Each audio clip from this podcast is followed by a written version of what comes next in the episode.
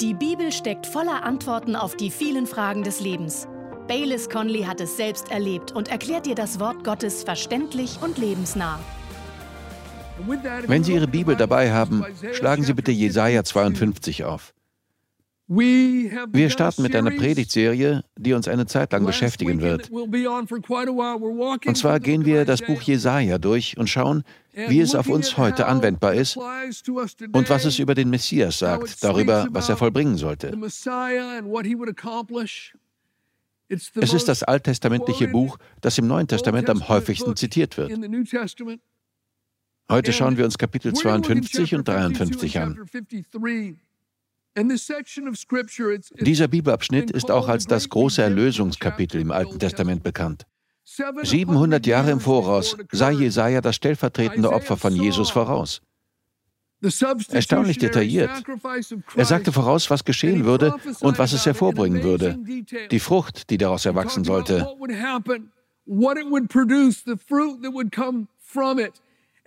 Als die Kreuzigung dann stattfand, verstanden selbst die Jünger von Jesus nicht, was Jesaja vorausgesehen hatte.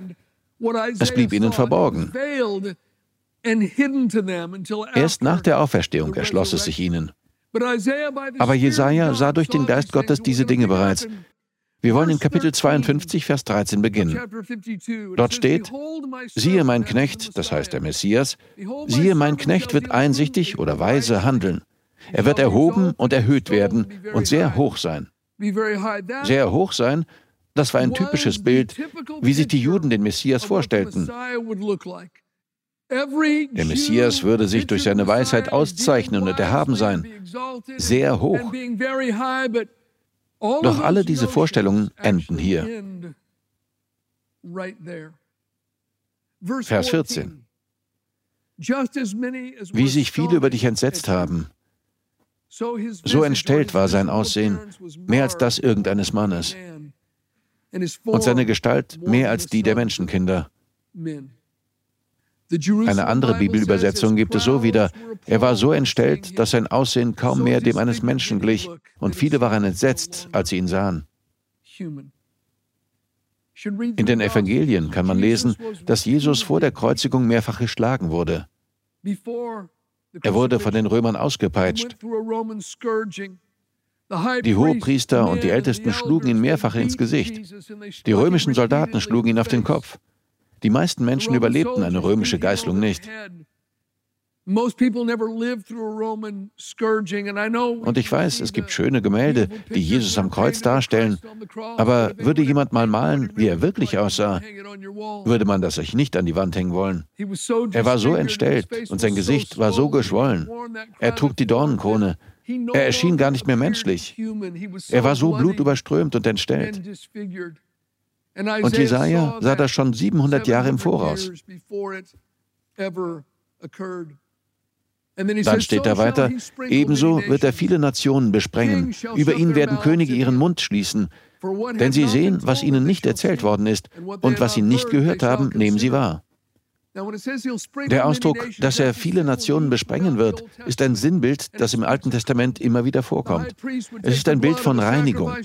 Der Hohepriester besprengte damals das Volk mit dem Blut der Tieropfer zur Reinigung der Nation. Der Hohepriester musste das allerdings jedes Jahr wieder neu tun, um die Nation zu reinigen. Jesus hingegen ist ins Allerheiligste getreten und hat für alle Zeiten und alle Menschen sein Blut über die Nationen gesprengt. Er hat die Sünde der Welt aus der Welt geschafft. In diesem Sinne wollen wir uns anschauen, was Jesaja über den Messias sagt, Gottes Sohn. Denken Sie tief darüber nach, während wir heute darüber sprechen. Wir kommen nun zu Kapitel 53. Vers 1 beginnt mit ein paar Fragen. Wer hat unserer Botschaft geglaubt? Wem wurde der mächtige Arm des Herrn offenbart? Wenn die Bibel vom Arm des Herrn spricht, dann meint sie damit die Kraft des Heiligen Geistes, die sich für einen bestimmten Zweck erweist. Es ist der Heilige Geist, der etwas im Leben von Menschen verwirklicht. Hier geht es speziell um Errettung. Es geht um die Früchte der Errettung. Das macht Kapitel 52, Vers 10 ganz klar. Dort steht, Der Herr hat seinen heiligen Arm entblößt vor den Augen aller Nationen. Und alle Enden der Erde sehen die Rettung unseres Gottes. Das heißt, die Fragen, wer hat unserer Botschaft geglaubt, wem wurde der mächtige Arm des Herrn offenbart, bedeuten, in wessen Leben hat der Heilige Geist die Errettung verwirklicht? In wessen Leben hat der Heilige Geist all die Vorzüge der Erlösung verwirklicht? Die Antwort lautet, im Leben dessen, der die Botschaft geglaubt hat. Die Frage ist rhetorisch. Wer hat unsere Botschaft geglaubt? Wem wurde der mächtige Arm des Herrn offenbart? Liebe Freunde, der Arm des Herrn ist dem offenbart worden, der die Botschaft geglaubt hat. Die Botschaft zu hören reicht nicht. Man muss die Botschaft auch wirklich glauben. Wollen Sie den Arm des Herrn sehen? Wollen Sie, dass der Heilige Geist sich in Ihrem Leben erweist? Wollen Sie das Gute erleben, das Jesus durch seinen Tod zugänglich gemacht hat? Der Schlüssel dazu ist der Glaube. Jesus sagte, dies ist das Werk Gottes, dass ihr glaubt. Einige Menschen machen sich über diese Botschaft lustig. Andere ziehen sie zwar in Betracht, aber viele Menschen schieben es auf, sich näher damit zu befassen. Sie sagen sich, das berührt zwar schon eine Seite in mir und ich sollte mich wirklich näher damit beschäftigen, aber nicht jetzt, später. Das ist zwar wichtig, aber ich bin noch nicht so weit. Ich hatte einen guten Freund, den ich schon seit der Grundschule kannte. Vor so einigen Jahren nahm er sich das Leben. Bei der Beerdigung kamen eine Menge Leute, die ich noch aus der Schule kannte, aus der Mittelstufe, aus der Highschool. Ich hatte sie schon seit Jahrzehnten nicht mehr gesehen. Einer kam auf mich zu und sagte, Bayless, und das zeigt, wie lange es schon her ist, jemand hat mir eine Videokassette von deiner Lebensgeschichte gegeben, darüber, wie du Gott gefunden hast. Er sagte, das hat mich echt berührt. Ich muss unbedingt mit dir reden. Können wir uns mal treffen? Ich sagte, ja, klar doch. Wir tauschten unsere Telefonnummern aus. Daraufhin begab er sich wieder zu den anderen und ich machte mich abfahrbereit. Da hatte ich mit einem Mal ein überwältigendes Gefühl der Dringlichkeit, dass ich jetzt sofort mit ihm reden sollte. Also ging ich auf ihn zu und sagte, hey, wir können doch jetzt gleich zusammen Mittagessen und reden. Und er sagte, ach, ich rufe dich an. Aber ich hatte dieses Gefühl der Dringlichkeit. Nein, hier in der Nähe gibt es ein mexikanisches Restaurant. Du magst doch mexikanisches Essen. Lass uns jetzt sofort gehen. Die Rechnung geht auf mich. Komm, wir können jetzt sofort reden. Er erwiderte, würde ich gerne, aber nein, ich rufe dich an. Ich glaube, ich habe es sogar noch ein drittes Mal versucht, aber er sagte wieder, nein, ich rufe dich an. Ich habe den Anruf nie erhalten. 48 Stunden später wurde er tot aufgefunden, zusammengesunken über seinem Steuerrad vor einem Spirituosenladen. Sein Herz hatte aufgehört zu schlagen. Ich weiß nicht, ob er sich mit Gott versöhnt hatte. Ich hoffe ja. Aber liebe Freunde, in der Bibel steht, heute ist der Tag der Erlösung. Heute, wenn ihr seine Stimme hört, verhärtet eure Herzen nicht. Das ist zu wichtig, um es aufzuschieben. Also einige machen sich lustig, einige ziehen es in Betracht, aber schieben es auf. Und dann gibt es diejenigen, die die Botschaft glauben, verinnerlichen und in ihr Leben integrieren. Für die und die allein gelten die Zusagen Gottes. Sie sind diejenigen, die Gottes Erlösung mit all ihren verschiedenen Vorzügen erleben. Schauen wir uns Gottes Botschaft also mal genauer an. Vers 2. Er wuchs vor ihm auf wie ein Spross. Er entsprang wie eine Wurzel aus trockenem, unfruchtbaren Land. Sein Äußeres war weder schön noch majestätisch. Er hatte nichts Gewinnendes, das uns gefallen hätte.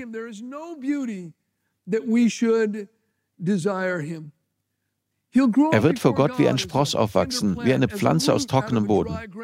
Das hebräische Wort für trocken bedeutet buchstäblich steril. Etwas, was kein Leben erzeugen kann. Das ist ein Bild der Menschheit. Hier ist die Menschheit. Wir haben alle gesündigt und die Herrlichkeit Gottes verfehlt. Wir sind vom Leben Gottes getrennt. Wir können uns unmöglich aus der Klaue der Sünde befreien. Doch dann, plötzlich, kommt Jesus. Er strotzt vor himmlischem Leben, weil Gott sein Vater ist.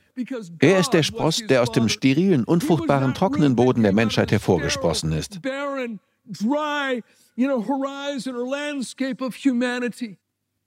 Aber wissen Sie was? Er sah nicht aus wie der Erlöser. Er sah nicht aus wie ein Retter oder ein Fürst. Äußerlich hatte er nichts Gewinnendes, das uns gefallen hätte. Er war ein ganz gewöhnlich aussehender Mensch, der als Sohn eines armen Zimmermanns aufwuchs. Mehr noch, in Vers 3 heißt es weiter, er war verachtet und von den Menschen verlassen, ein Mann der Schmerzen und mit Leiden vertraut, wie einer, vor dem man das Gesicht verbirgt. Er war verachtet und wir haben ihn nicht geachtet. Er wurde verachtet und abgelehnt, wie ein Stein, den die Bauleute weggeworfen haben, steht in der Bibel. Er wurde von der Welt abgelehnt, die er geschaffen hatte. Er wurde von seinen Landsleuten abgelehnt, unter denen er aufgewachsen war, sogar von seinen eigenen Brüdern. Er wurde von seinen eigenen Jüngern verraten. Und als er dann am Kreuz hing und unsere Sünden auf sich nahm, wurde er schließlich auch von seinem eigenen Vater abgelehnt.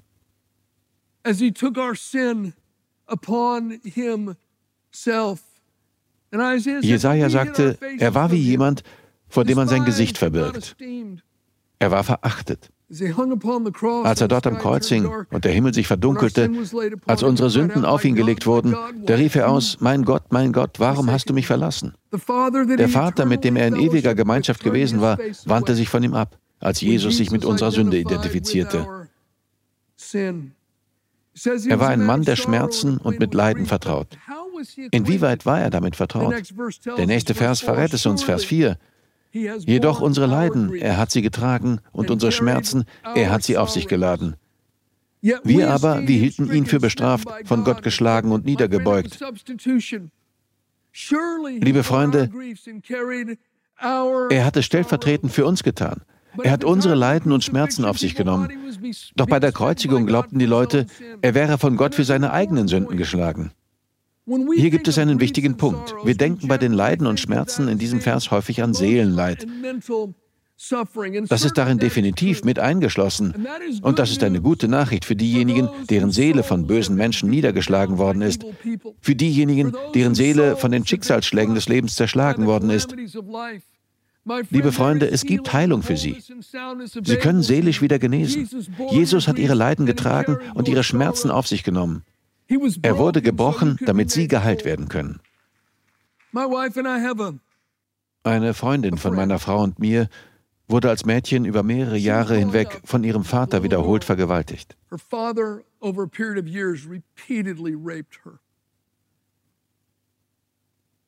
So etwas zerstört einen seelisch. Es verdreht das Innere. Die Person, der man eigentlich am meisten vertrauen können sollte, die Person, die der Beschützer sein sollte, ein Held, zu dem die Tochter aufblicken kann, missbraucht sie auf eine Weise, die jede Beschreibung spottet. Das Mädchen ist absolut gebrochen aufgewachsen. Jede Beziehung, die sie anfing, ging in die Brüche. Sie hatte ständig mit einer tiefen Depression zu kämpfen, mit Wut, mit Angst, mit Suizidgedanken. Dann lernte sie Jesus kennen, den Heiler gebrochener Herzen. Sie wurde gerettet und entdeckte die Kraft, die in der Bibel steckt. Jesus hat ihre Seele wiederhergestellt. Heute gehört sie zu den ausgeglichensten Menschen, die wir kennen. Sie hat einen wunderbaren Ehemann, mit dem sie schon viele Jahrzehnte verheiratet ist.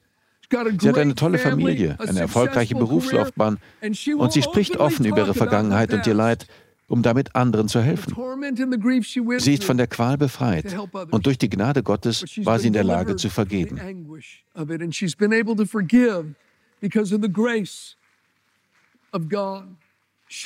Jedoch unsere Leiden, er hat sie getragen und unsere Schmerzen, er hat sie auf sich geladen. Aber obwohl das auch Seelenschmerz mit einschließt, geht es hier noch um mehr. Das Wort, das hier mit Schmerzen übersetzt wird, bezieht sich überall sonst in der Bibel auf körperliche Schmerzen. Und das hebräische Wort für Leiden bedeutet hier buchstäblich Krankheiten.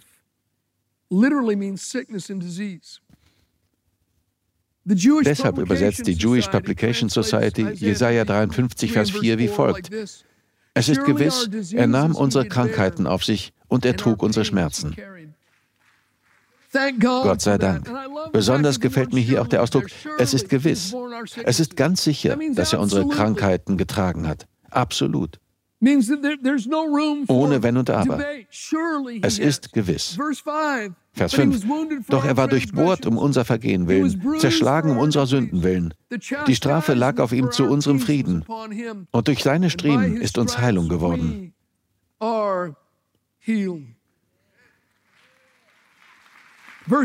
Auch auf Vers 5 nimmt das Neue Testament Bezug, und zwar in 1. Petrus 2, Vers 24. Hören Sie, was Petrus sagt. Er schreibt das rückblickend über die Erlösung, die Jesus durch das Kreuz gewirkt hat.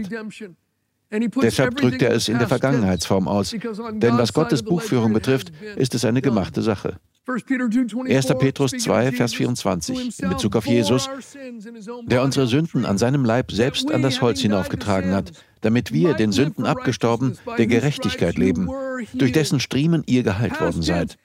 Vergangenheitsform. Er hat unsere Sünden am Kreuz getragen, damit wir für die Sünde tot sind und ein gerechtes Leben vor Gott leben können.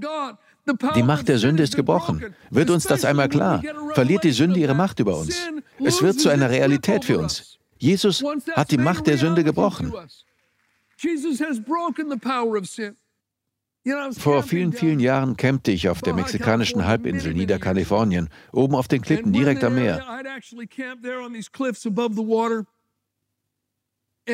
Wir brachten ein Lagerfeuer in Gang und hatten uns unten von den Felsen einige Miesmuscheln geholt. Wir rösteten die Muscheln im Feuer, um frische Muscheln zu essen. Da sah ich in der Ferne einen Mann, der auf einem alten Gaul auf uns zugeritten kam. Dann stieg er vom Pferd und kam den Pfad zu uns hinauf. Er begrüßte uns, informierte uns, das ist mein Land, auf dem Sie hier campen. Sie dürfen hier gerne campen, aber nicht kostenlos. Sie müssen mir etwas zahlen. Ich wusste, dass er log. Also sagte ich, das ist nicht Ihr Land und wir werden Ihnen nichts bezahlen. Dann zeigte er in Richtung der Berge. Da hinten im Tal ist ein Haus. Dem Mann, der dort lebt, gehört dieses Land hier. Ich arbeite für ihn. Ihr müsst das Geld mir geben und ich gebe es ihm. Ich wusste, dass er immer noch log. Ich sagte, nein, wenn es dort hinten tatsächlich ein Haus gibt und tatsächlich ein Mann darin lebt, dann gehört ihm dieses Land nicht. Wir werden Ihnen nichts bezahlen. Sie würden ihm das Geld ohnehin nicht geben. Dann senkte er den Blick und sagte, nun, Sie können mir etwas bezahlen, wenn Sie wollen. Wirklich, das ist so vorgefallen. Nein, das wollen wir nicht. Dann stieg er auf sein Pferd und ritt davon. Ganz ähnlich will der Teufel es mit uns machen. Du hast keine Wahl, du musst das und das tun. Nein, das müssen wir nicht. Jesus hat unsere Sünden an seinem eigenen Körper am Kreuz getragen und wir können ein gerechtes Leben vor Gott führen. Der letzte Teil des Verses ist genauso wahr, durch dessen Striemen ihr geheilt worden seid. Nach Gottes Abrechnung ist es eine gemachte Sache und wir müssen diese Wahrheit erkennen. Sie muss in unserem Herzen real werden. Einige von Ihnen sind schon lange genug bei uns dabei, um sich an ein älteres Ehepaar in unserer Kirche zu erinnern. Lily und Carl. Lily hatte starke Augenbeschwerden. Auf einem Auge war sie fast vollständig blind. Sie konnte damit so gut wie nichts sehen, vielleicht ein paar Formen. Das andere Auge war auch nicht viel besser. Sie erzählte mir persönlich, Pastor, ich habe bereits 14 Augenoperationen hinter mir. Ihr Augenchirurg sagte ihr, es gibt nichts weiter, was wir für Sie tun können. Die Augen werden sich nicht wieder verbessern. Sie werden sich von nun an nur noch weiter verschlimmern. Ich muss Ihnen das ganz ehrlich sagen.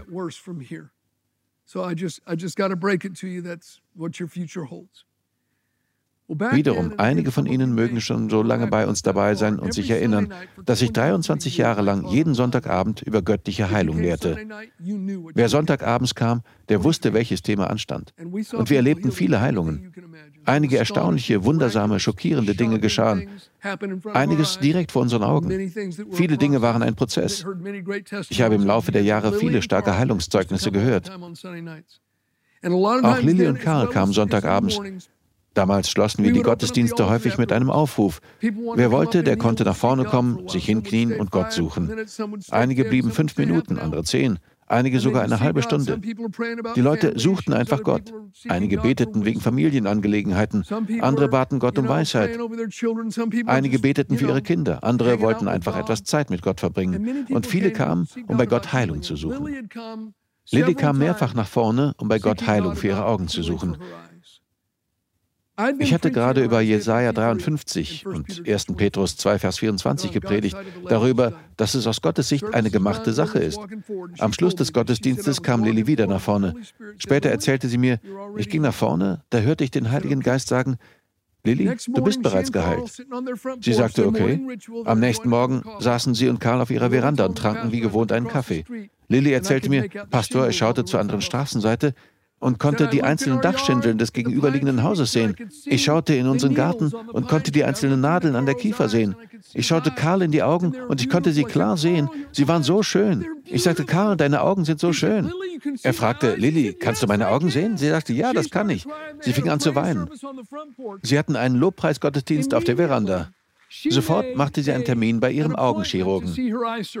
Sie ging zu ihm und sagte, Doktor, etwas ist mit meinen Augen geschehen. Er führte eine gründliche Untersuchung durch und war verblüfft. Er sagte, Ihre Augen sind makellos.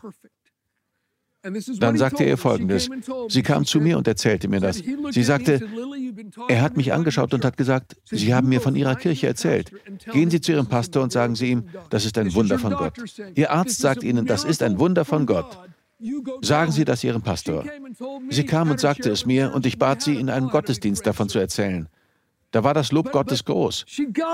Jedenfalls hatte es bei ihr erst innerlich Klick gemacht, dass es aus Gottes Sicht bereits eine gemachte Sache war. Nicht, dass er es erst in der Zukunft tun würde, sondern durch dessen Striemen ihr geheilt worden seid. Das hat den entscheidenden Unterschied gemacht. Jetzt eine Frage. Haben wir das auf irgendeine Weise verdient? Wenn wir lange genug beten, wenn wir genügend opfern, wenn wir uns unterordnen und gut genug sind, haben wir es dann verdient? Die Antwort ist absolut nicht. Errettung und all ihre Vorzüge kommen durch Gnade. Sie müssen im Glauben angenommen werden, aber sie kommen aus der Hand der Gnade. Jetzt Vers 6. Wir alle gingen in die Irre wie Schafe. Jeder ging seinen eigenen Weg. Doch ihn ließ der Herr die Schuld von uns allen treffen. Wir haben alle gesündigt und der Lohn der Sünde ist der Tod. Aber er ist für uns gestorben.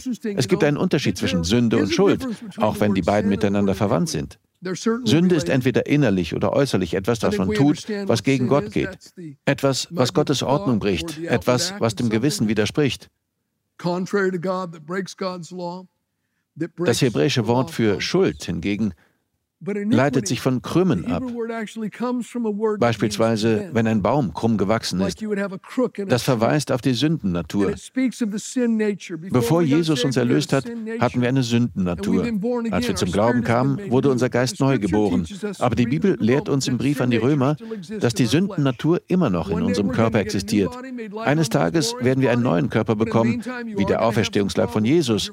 Aber bis dahin bereitet uns der Körper weiterhin einige Probleme. Er will Falsches. Er hat weiterhin eine Sündennatur. Diese Sündennatur, die wir haben, ist krumm gewachsen. Das ist hier mit Schuld gemeint. Einige Menschen neigen zur Sünde des Tratschens. Ihre Zunge ist so lang, sie können im Wohnzimmer sitzen und einen Löffel in der Küche ablecken. Andere Menschen neigen zur sexueller Sünde.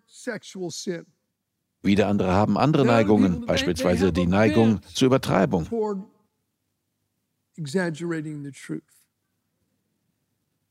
Sie kennen sich selbst. Sie wissen, was ihre Neigungen sind, was ihre sündhafte Natur tun will. Stellen Sie sich vor, in zehn Jahren erscheint Ihr Name in einer Schlagzeile. Der und der hat einst ein vorbildliches christliches Leben geführt, aber jetzt ist er total von Jesus abgekommen. Folgendes ist geschehen. Das ist die Schlagzeile. Was würde angesichts Ihrer Neigungen im Artikel stehen?